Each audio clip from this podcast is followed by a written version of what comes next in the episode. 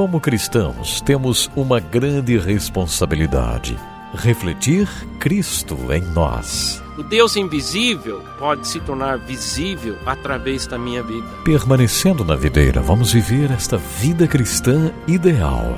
Conosco o pastor Carlos McCord para mais um programa Permanecer. Eu fui consagrado para ser pastor em 1976. Fazem muitos anos. Tem sido uma experiência realmente boa, linda, de andar com Jesus durante todos esses anos. Estou casado há 36 anos. Eu tenho passado por uma experiência realmente muito boa na fé cristã. Mas no meu processo de discipulado faltava alguma coisa. Sinceramente, eu acho que as pessoas que descreveram para mim a vida cristã deveriam ter me levado para João 15 logo no início da minha vida cristã. Por isso, a gente está tentando passear aqui bem nesse trecho e conhecer muito essas palavras de Jesus, para que cada pessoa que está ouvindo este programa possa compreender como a vida cristã é profunda, mas também é uma vida simples, quer dizer, ela não é uma vida complicada. Se você conseguir ler João capítulo 15 e achar seu lugar no trecho como um ramo, você pode descrever como funciona a vida cristã, como funciona a sua vida. Nós temos na Igreja de Cristo igualdade na pessoa de Jesus Cristo. Isso quer dizer cada crente tem o mesmo Jesus. É claro que nós temos grupos diferentes, nós temos algumas ideias diferentes, como deveríamos viver dentro da igreja, mas a, a pessoa central do cristianismo é Jesus. E se você tem Jesus, você não tem falta de nada. Quem tem Jesus tem a vida eterna. Quem tem Jesus tem perdão que vai durar para sempre. Quem tem Jesus tem a paz que vem diretamente de Deus. Então, durante esse tempo, nós queremos andar aqui nesse trecho para mostrar que a vida cristã pode podemos descrever com três palavras: a palavra receber, a palavra regozijar e a palavra repartir. Receber é ter fé. Ter fé é receber aquilo que Deus está oferecendo. Crer que Deus tem boas intenções. Crer que Deus recompensa aqueles que estão buscando Ele. Esperança é um estado de satisfação. Quando alguém está regozijando, ela está alegre. Então nós temos receber que é fé, regozijar, que é ter esperança, e finalmente repartir, que é amar. O universo é um lugar onde Deus é soberano e Deus é santo. O universo é um lugar cheio de alegria, cheio de satisfação, cheio de amor. No mundo não existem essas coisas como deveriam existir. Dentro da metáfora de João capítulo 15, a gente, a gente descobre que a única maneira que o amor de Deus vai entrar neste mundo como deveria entrar, é, vai entrar somente se a gente começar a permanecer no amor de Deus. Nós temos que receber o amor de Deus e repartir o amor de Deus. Esse é o nosso papel aqui no mundo, de repartir o amor de Deus. O autor americano Mike Wells, ele falou estas lindas palavras: Não há nada que a presença de Jesus não tenha poder de curar. É verdade. Jesus Cristo morreu na cruz, ele nos perdoou de todos os nossos pecados, mas também Jesus queria fazer algo além de perdoar os nossos pecados. Ele quer curar a nossa alma. Ele quer trazer para nós a sua paz, a sua alegria, a sua bondade. Por quê? Porque são essas as coisas que faltam no mundo. Ele quer que a minha vida se torne uma vida como se fosse um ramo. Um ramo não é fonte de nada. Um ramo recebe tudo. A fonte está na videira. Aquilo que a, videira tem, o DNA que está na videira, tem que ser transmitida, transmitido através do ramo para sair visivelmente no mundo. Você é uma pessoa perdoada. Jesus perdoou você. Você é uma pessoa amada. Jesus ama você. Você é uma pessoa que neste momento tem seu lugar garantido na presença de Deus lá no céu. Porque Cristo morreu para pagar todos os pe seus pecados. Mas ele deixou você aqui neste mundo para dar fruto. Ele deixou você aqui neste mundo para que sua vida se torne uma maneira de confiança mesmo, de entregar os atributos divinos. Por isso, no último dia da vida de Jesus, ele parou tudo, lavou os pés dos seus discípulos e depois falou de uma vinha, onde ele disse: Eu sou a videira e vocês são os ramos, e meu pai é o agricultor.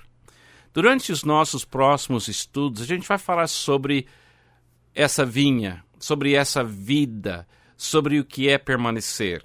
E nós vamos ver sete revelações que têm o poder de formar a sua vida espiritual. Para a gente viver uma vida cristã corretamente, a gente tem que enxergar o que está acontecendo.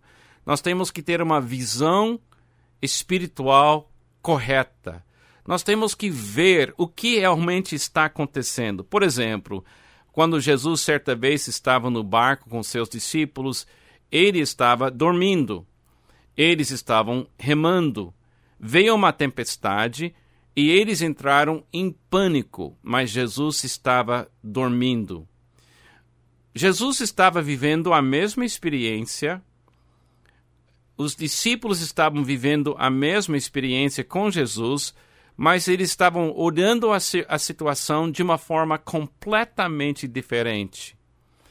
As pessoas chamam isso de ter uma paradigma diferente, uma palavra que diz que olhar de uma forma, uma certa forma é minha paradigma, minha maneira de ver. Jesus estava vendo aquela circunstância como parte do plano de Deus. Ele não estava sentindo medo, pânico, ele não estava pensando que Deus tinha abandonado eles. Mas os discípulos não, eles estavam vendo aquela tempestade como o fim do mundo ameaça. Então, eles acordaram Jesus para tentar convencer Jesus que sua visão era uma visão errada.